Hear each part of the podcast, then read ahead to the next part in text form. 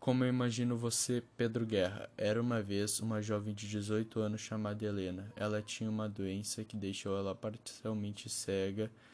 Ela possuía aproximadamente 20% da sua visão.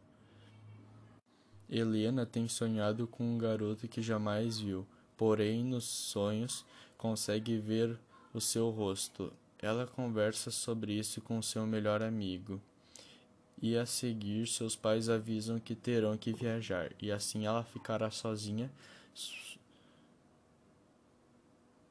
Sua mãe contratou um jardineiro e sua visita está marcada para o período que ela estará sozinha.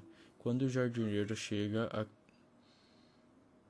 ele se apresenta de forma diferente, ele é gentil e a, tranquiliza. A cada novo dia de trabalho do jardineiro, conversas agradáveis se desenrolavam. A Helena já sente uma familiar, familiar, familiaridade estranha com aquele desconhecido, até o momento que ela percebe que ele é literalmente o homem dos seus sonhos.